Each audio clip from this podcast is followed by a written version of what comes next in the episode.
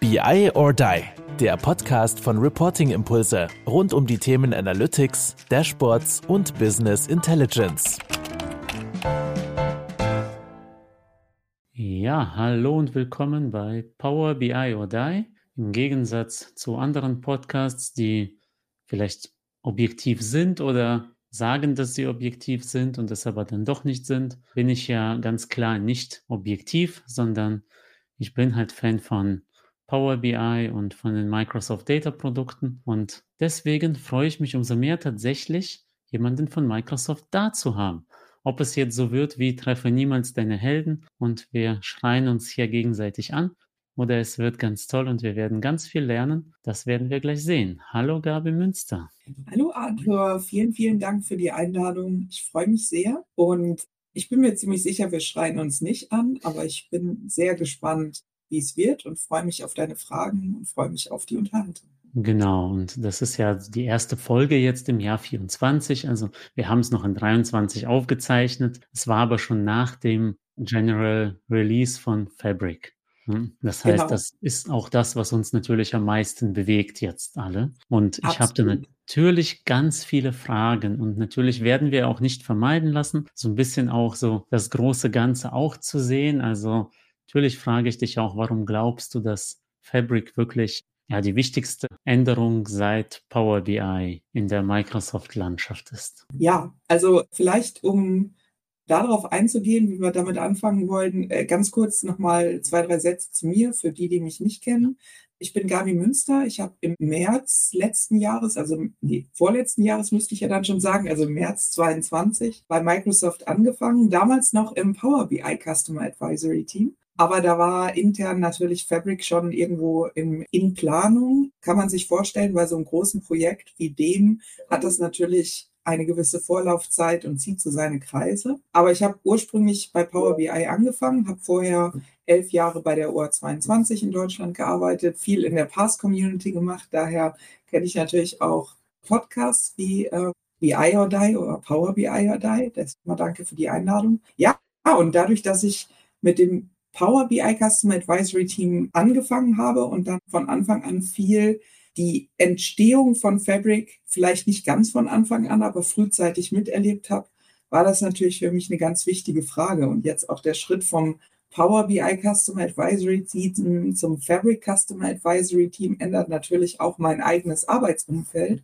und meine eigene Rolle, meinen eigenen Anspruch natürlich. Und ja, ich gebe dir recht. Ich denke, dass Fabric tatsächlich das größte Projekt ist, das wir in diesem Umfeld seit Power BI haben. Wirklich etwas, was das Arbeitsumfeld speziell für die Fachabteilungen bei den Kunden, speziell für das Zusammenspiel von den sogenannten Citizen Developers, wie wir es gerne nennen, also den Key-Usern oder den IT-affinen Fachabteilungsmitarbeitern und der zentralen IT nochmal deutlich ändern kann. Ich denke, die ersten Schritte haben wir mit Power BI schon deutlich gesehen, dass einfach mehr Leute ihr Potenzial entfalten konnten sich ihre IT-Lösungen im Bereich Analytics und Visualisierung selber zu gestalten oder zumindest aktiv zur Gestaltung mit beizutragen. Und Fabric soll einfach dazu in der Lage oder soll diese Leute, diese Personen in die Lage versetzen, das über die reine Visualisierung hinaus zu gestalten.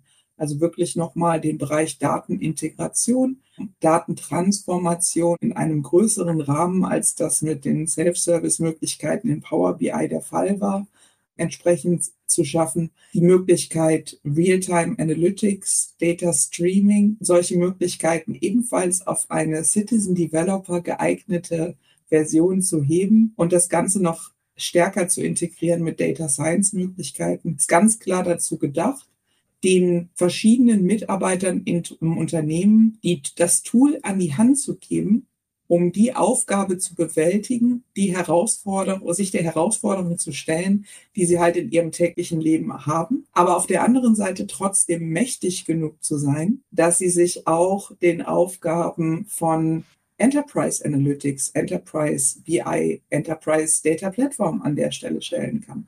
Und ich denke, wenn man das so hört, dann ist schon klar, das ist ein Riesenvorhaben, das ist ein Riesenprojekt. Und da klappt halt auch nicht immer alles auf Anhieb. Das ist eine riesen Herausforderung, diese ganzen Aufgaben zu bewältigen. Und die Vision ist großartig. Von der Vision bin ich komplett überzeugt. Und wir haben schon große Schritte in die Richtung gemacht, das Ganze auch zu ermöglichen. Und ich bin sehr gespannt darauf, weiter zu sehen, was die Zukunft so bringt und ob wir auch die restlichen Versprechen alle halten können. Also, wie gesagt, ich bin ja auch sehr begeistert. Ich habe auch schon die ersten Pilotprojekte mit Kunden ja auch angefangen. Und natürlich wird jetzt die eine oder andere Detailfrage kommen, wo ich ja auch selber einfach noch quasi Meinung von dir auch einholen möchte. Aber wie gesagt, ich habe auch sehr viele positive Erfahrungen in diesem Bereich, weil wir da tatsächlich, also hat hat es Microsoft da geschafft, das erste Mal seit Microsoft Access, dann irgendwie so ein bisschen Datenmanagement so nutzbar zu machen, dass es auch schon mehr oder weniger realistisch einen Fachbereich bedienen kann. Also mehr oder weniger realistisch, weil schon im Bereich jetzt, man kann nicht jeden vor so einen SQL-Endpunkt setzen. Auch wenn der ja im Lakehouse so schön sich aufdrängt und so schön verfügbar ist, so richtig, ja, also ist halt nicht für alle. Aber ich finde es zum Beispiel auch klasse, dass es da auch diese grafische View gibt, was ja ein Power Query Lite ist. Das kann man halt allen erklären.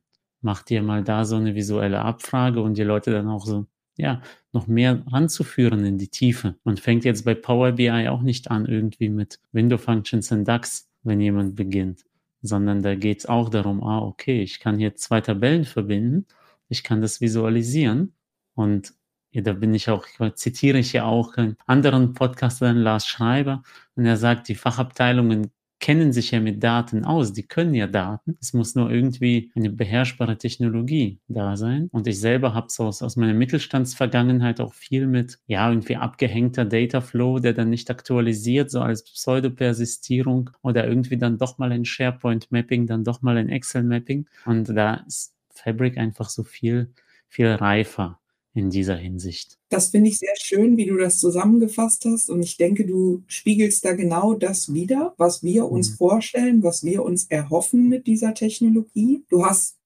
genau ja schon die Visual-Optionen angesprochen, also äh, Views grafisch darzustellen zum Beispiel. Ein anderes Beispiel, das ich an der Stelle nennen möchte, ist der Data Wrangler in den Spark Notebooks, der ähnlich wie Power Query die Möglichkeit gibt, quasi sich grafisch über ein UI seine verschiedenen Transformationsschritte zusammenzugestalten und dann statt in dem Fall M-Code tatsächlich Spark-Code ausgeben würde.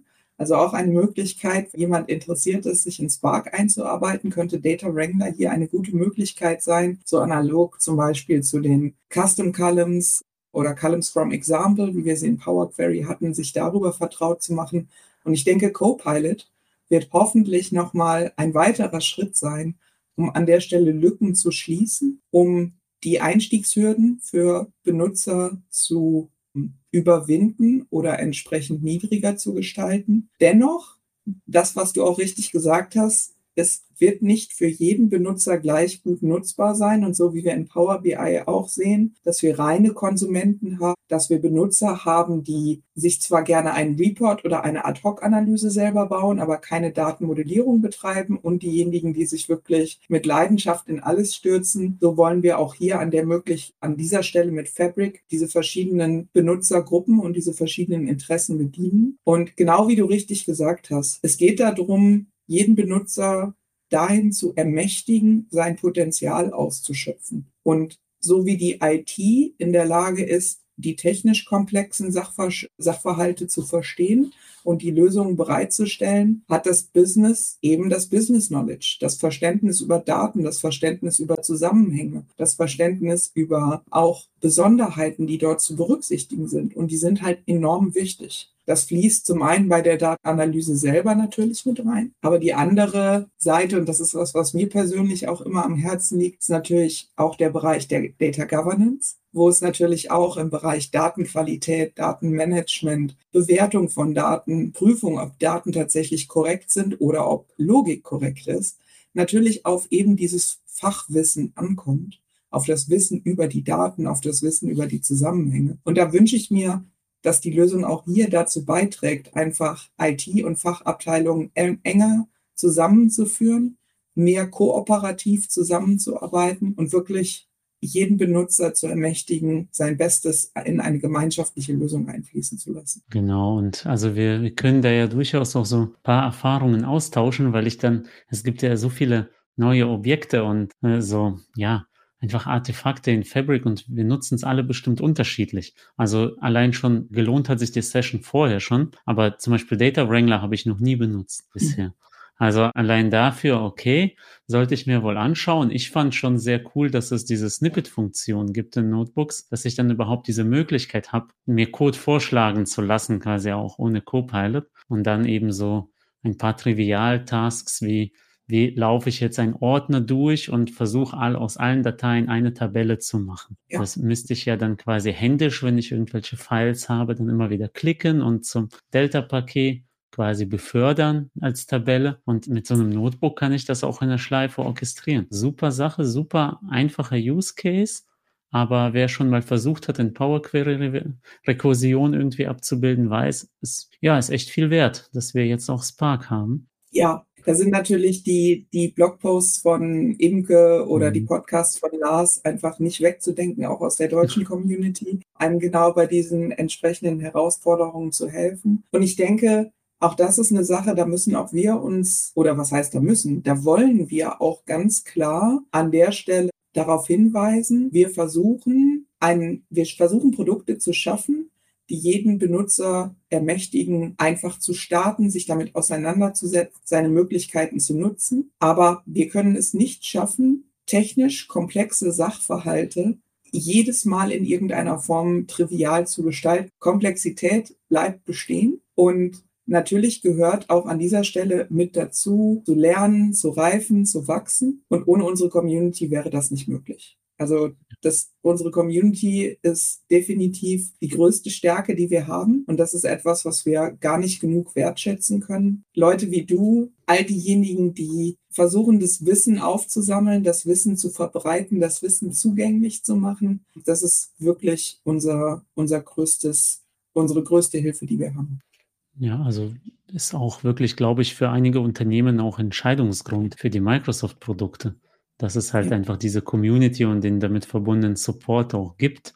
Äh, und er wirklich am Tag von der Fabric Preview gab es dann plötzlich ganz viele Blogs und so war natürlich super vorbereitet alles. Und ja, kann ich da nur loben und trotzdem, ich habe heute schon so ein paar Fragen zum Beispiel bekommen im Projekt und mich interessiert einfach mal, wie antwortest du denn drauf? Natürlich ist immer ein Independence, aber ich will mal sehen, in welche Richtung das geht. Quasi ich habe im Vorsystem habe ich ein Synapse verlinken, Data Pipeline oder Data Flow Gentoo. Wie würdest du die Daten nach Fabric am liebsten bringen? Also wenn du sagst, du hast Synapse, hast du einen Dedicated SQL Pool oder einen Serverless Pool oder wo sind deine Daten zurzeit abgelegt? Ja, es ist ein Data Lake Gen 2 und mit da auch ein paar Views drauf, die Serverless laufen. Okay. Ja, also der einfachste Weg, Daten aus dem Data Lake einzubinden in Fabric wäre natürlich über Shortcuts an der Stelle. Wobei mhm. Shortcuts ja ein, eine reine Freigabe auf Datenebene ist, also nur persistierte Delta-Tabellen an der Stelle berücksichtigt.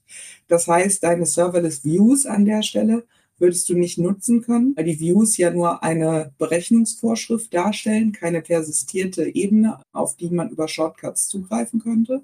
Das heißt, Du könntest an der Stelle natürlich überlegen, ob du über Shortcuts zugreifst, dann entsprechend ein Lakehouse zur Verfügung stellst, das diese Shortcuts konsumiert und dann auch die Daten direkt nutzt, als ob sie in Fabric liegen würden. Es hätte ja den Vorteil, dass du die Daten gar nicht erst persistieren musst, sondern wenn du äh, dein, deine bestehende Landschaft aus möglichen Gründen so noch beibehalten willst, dann möchtest du natürlich deine Daten nicht unnötig kopieren. Das ist auf der einen Seite natürlich eine zeitliche Frage.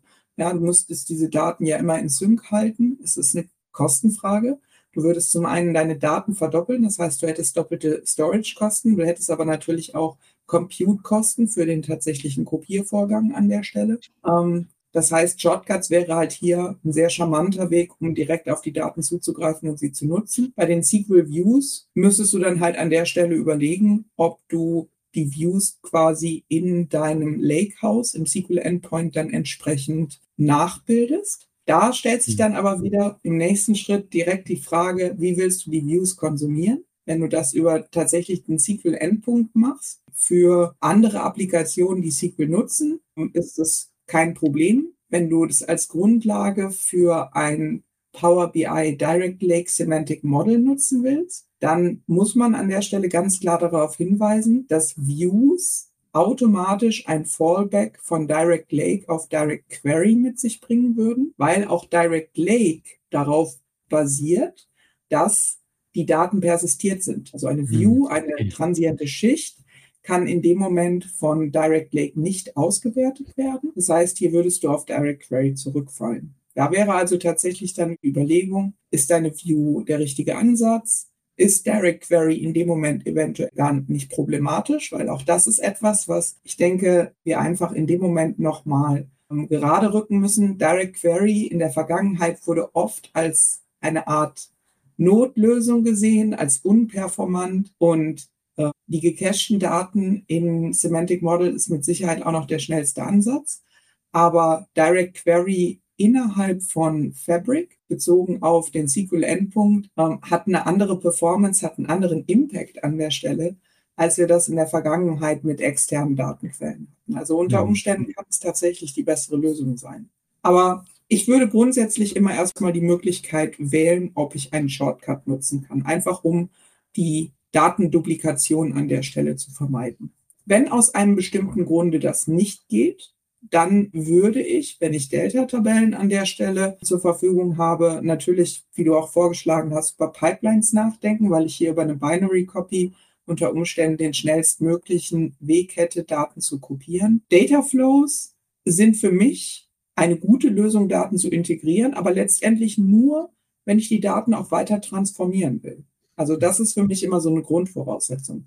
Data Flows sind mächtig, bringen aber oft auch einen entsprechenden Overhead mit sich, der sich auf die Performance auswirkt und entwickeln ihre Funktionalität, ihre Mächtigkeit letztendlich nur, wenn ich die Transformationsmöglichkeiten innerhalb, innerhalb der Data Flows nutzen Also für ein reines Kopieren der Daten ist es nicht zwangsläufig, zwangsläufig die ideale Lösung aus meiner Sicht. Ja, ja gut, das ist ja auch eine klare Ansage, weil zum Beispiel Data Flows, also ich finde Data Flows auch mega gut, weil das, da kann man tatsächlich auch einen Fachbereich davor setzen und sagen, hier integrier du mal Daten. Die werden jetzt eher weniger, also ich finde auch, ist vielleicht aber auch so ein bisschen Bias, weil ich seit Jahren mit Power BI viel mache und eher weniger mit der Data Factory. Pipelines sind für mich mehr so ein Workflow-Werkzeug. Ich äh, nutze die jetzt, ja, so eine Einmalkopie, okay, aber es ist für mich eher ein Werkzeug, um einfach Dataflows zu starten zum Beispiel oder irgendwelche Kopiervorgänge, aber eher seltener da irgendwie, da würde ich jetzt kein Data Wrangling mit abbilden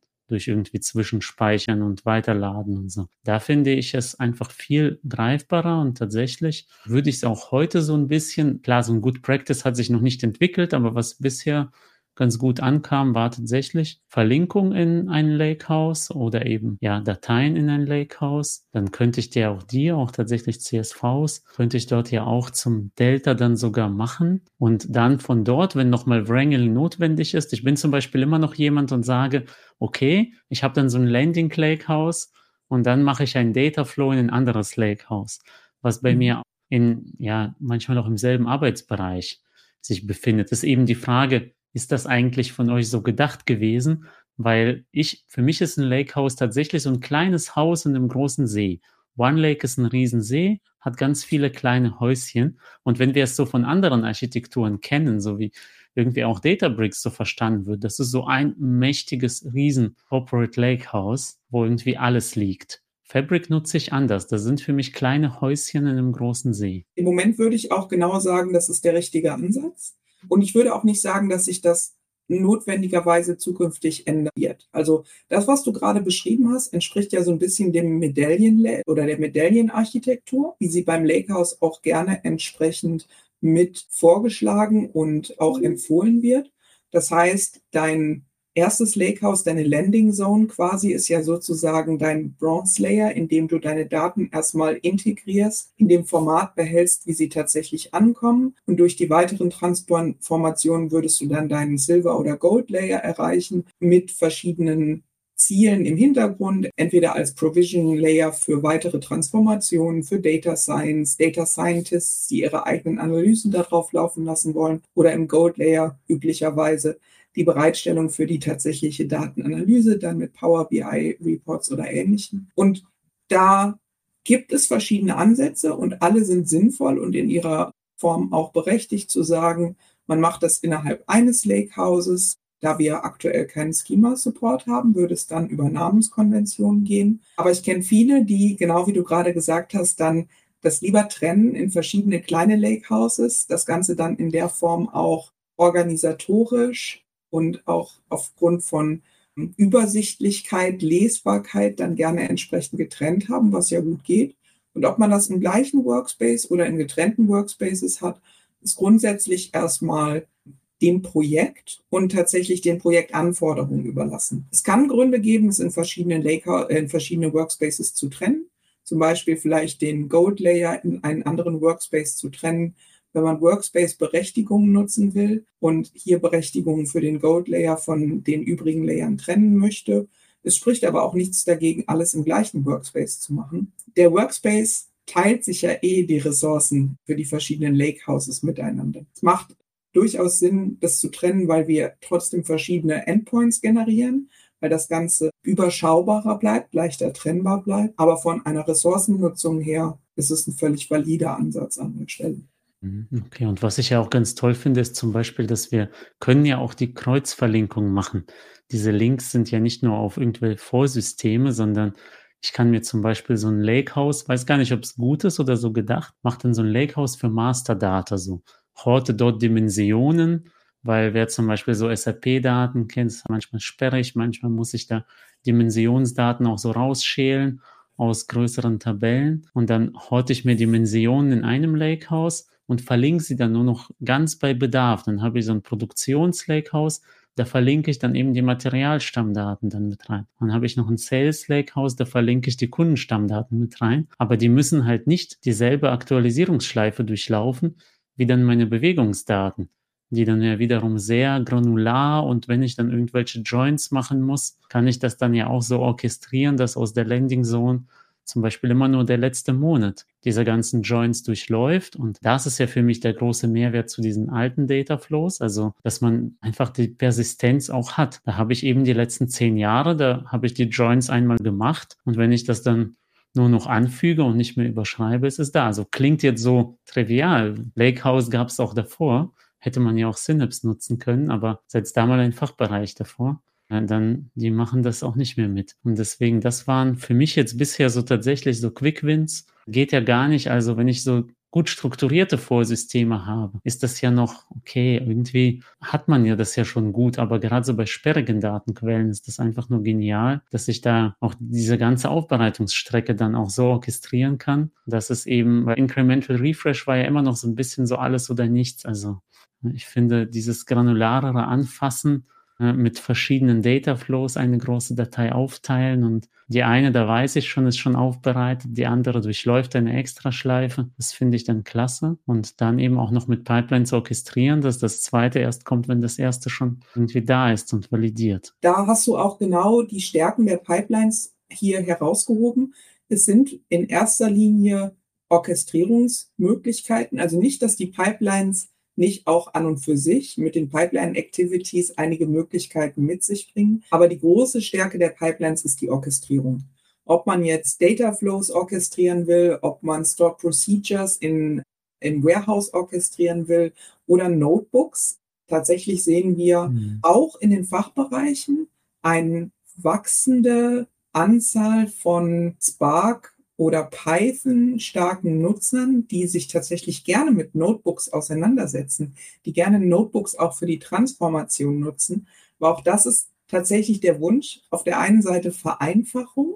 Alles soll zugänglich sein, alles soll in einer Oberfläche funktionieren, alles soll in einer Pipeline zusammengefasst werden können, aber trotzdem die Bereitstellung der verschiedenen Mittel für die verschiedenen Personen, für die verschiedenen Wissenshintergründe, für die verschiedenen Stärken. Data Flows als einfachster, übersichtliche Transformationsansatz, stark UI geführt, mächtig mit Power Query im Hintergrund, bereit oder möglich auch, auch große Datenmengen zu konvertieren. Notebooks für den naja, eher Datenanalysten, der aus, aus der Ecke kommt, der Python oder Spark schreiben kann. Oft auch tatsächlich das Tool neuerdings der Central IT an der Stelle verfügt über sehr viel Flexibilität, über sehr viel Mächtigkeit, aber natürlich auch das klassische SQL mit unseren guten Stored Procedures, mit all der Erfahrung, die wir da auch mitbringen als IT-Community.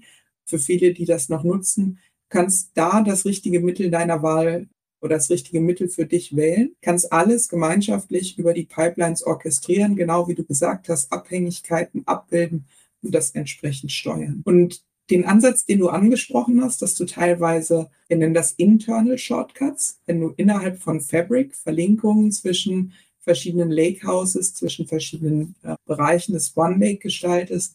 Das entspricht 100 Prozent unserer Vorstellung, wie das Ganze genutzt wird. Denn wir promoten an der Stelle ja auch dieses diesen Ansatz des One Copy. Das heißt, wenn die Daten an einer Stelle einmal aufbereitet wurden, dann möchtest du sie nicht nochmal kopieren, dann möchtest du sie noch, nicht nochmal an anderer Stelle persistieren, denn du erzeugst damit immer nur Abhängigkeiten, die Notwendigkeit, verschiedene Ziele, verschiedene Destinationen in Sync halten zu müssen, aufbereiten zu müssen. Und genau hier sollen diese internen Shortcuts, die man in virtuellen Lakehouses, wenn man so will, nutzen kann, genau das erfüllen. das ist auch ein, ein weiteres Mittel, das in die Richtung dessen geht, wenn wir über Governance-Modelle reden.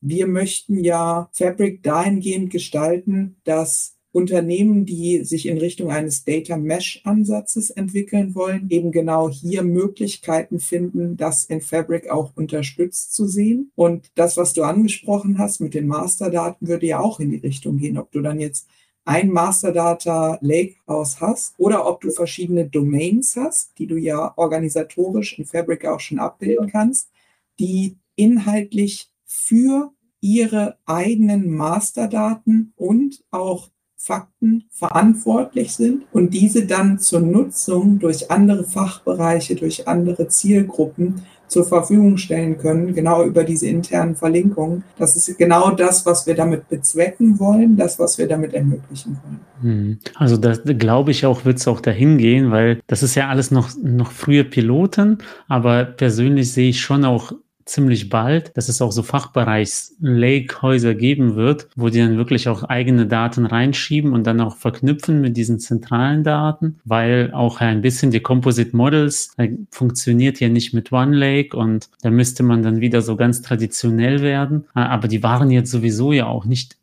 immer so super schnell. Also wir haben zwei bei Alberto Ferrari beide neulich gesehen, wie das auch äh, sehr, sehr interessant schnell nutzbar ist. Aber es ist oft so, wenn Fachbereiche dann davor sitzen, ist es dann auch nicht so super schnell. Man kann leicht Fehler machen und da vielleicht tatsächlich Leute dahin zu bringen. Leg doch deine Datei da einfach in Swan Lake über den Explorer und verbinde das dort von mir aus mit einem Dataflow, weil den verstehen wir alle. Oder vielleicht erstelle einfach, ja, wahrscheinlich wird man doch konvertieren müssen. Deswegen dann doch lieber ein, erstmal so eine Delta-Tabelle über einen Dataflow erstellen und dann das wieder verknüpfen zu einem gemeinschaftlichen Datenmodell. Und dann hat man wieder so diese Anreicherung aus dem Fachbereich. Das ist absolut aktuell der Weg, den wir gehen. Das geht auch in die Richtung, was wir immer wieder als Frage hören, dass Direct Lake semantische Modelle ja aktuell keine Calculated Columns oder Calculated Tables unterstützen. Logisch, so gesehen auch, wenn man überlegt, dass wir natürlich in irgendeiner Form die Daten persistieren müssen. Wir äh, lesen ja direkt aus den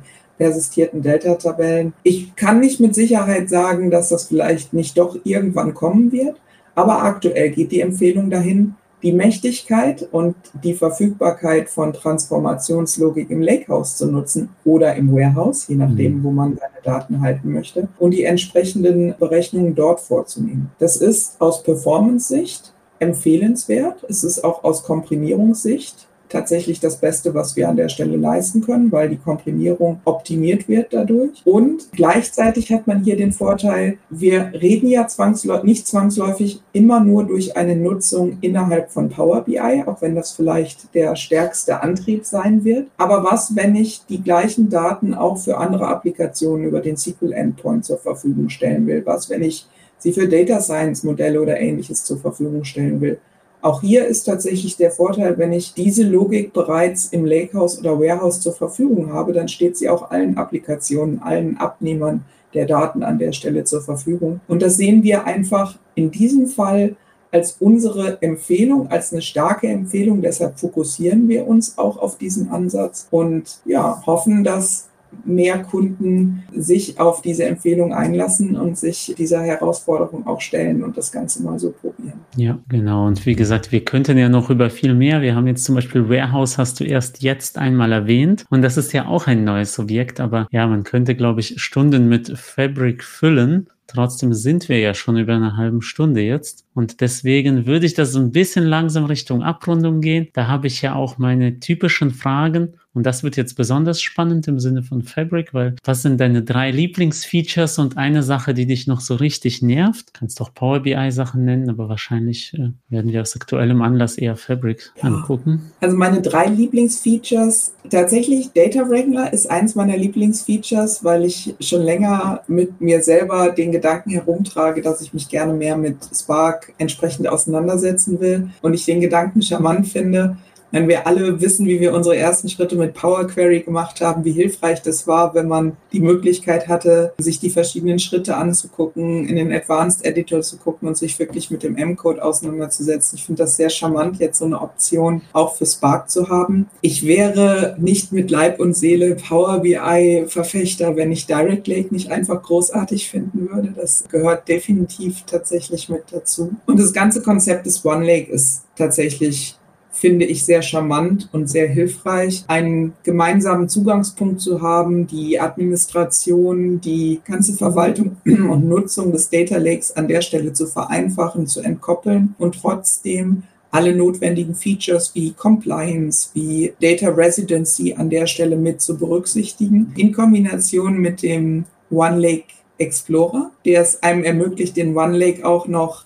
innerhalb seines täglichen Alltags, äh, ähnlich wie OneDrive, zum Austausch von Daten, zum einfachen Upload von Daten nutzen zu können, finde ich charmanter. Wer immer sich daran erinnert, wie man mit ADLS früher mit dem Storage Explorer gearbeitet hat, was funktioniert hat, aber immer sich so ein bisschen, naja, nicht ganz so smooth anfühlte. Man konnte nicht direkt auf den Daten arbeiten wie in, wie in OneDrive, sondern musste ja immer irgendwie runterladen, wieder hochladen. Das war alles so ein bisschen, fühlte sich nicht ganz smooth an. Da denke ich, haben wir jetzt einen wesentlich besseren Ansatz. Was mich richtig nervt, ist, ja, wie soll ich sagen, das, was wir auch immer wieder als Feedback von Kunden und Partnern bekommen, ich würde mir auch wünschen, dass wir einfach schon alles fertig hätten und allen voran Universal Security. Also ich würde mir auch wünschen, dass das alles schon da wäre und alles schon funktionieren würde. Ich gehöre auch manchmal oder zu meinen schlechten Eigenschaften gehört manchmal, dass ich ein bisschen ungeduldig bin und so sehr eine Reise wichtig ist,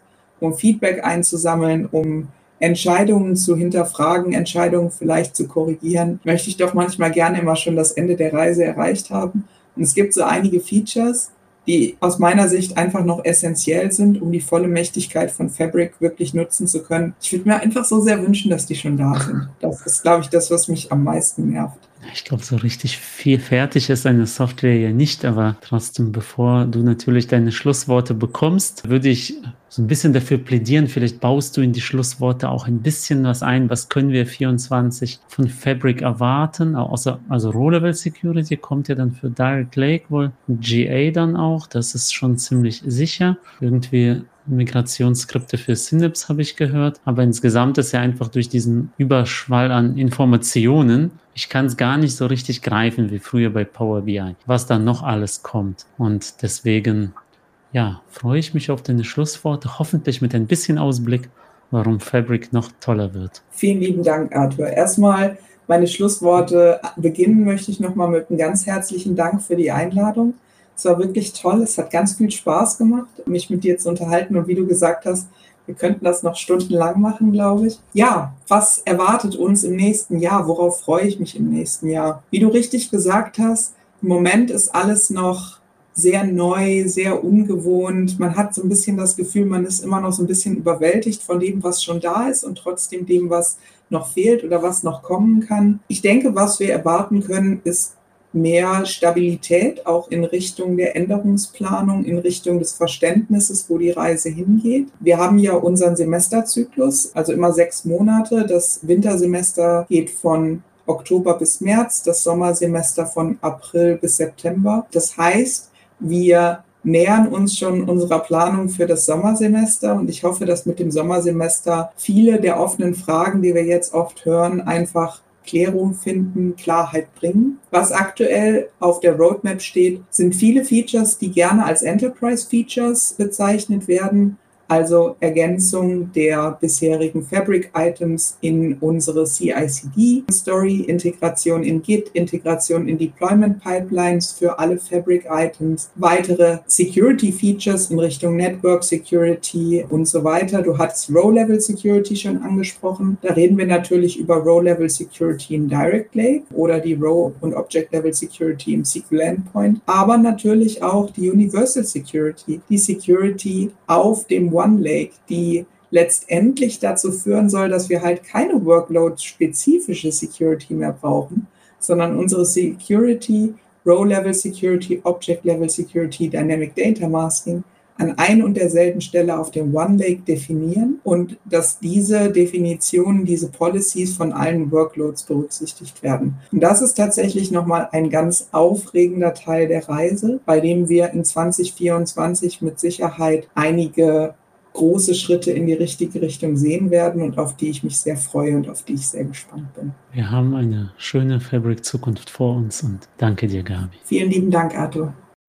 Das war BI or Die, der Podcast von Reporting Impulse. Danke, dass ihr auch diesmal wieder mit dabei wart. Wenn es euch gefallen hat, dann hinterlasst uns doch eine gute Bewertung und abonniert den Podcast, um keine weitere Folge zu verpassen. Bis zum nächsten Mal.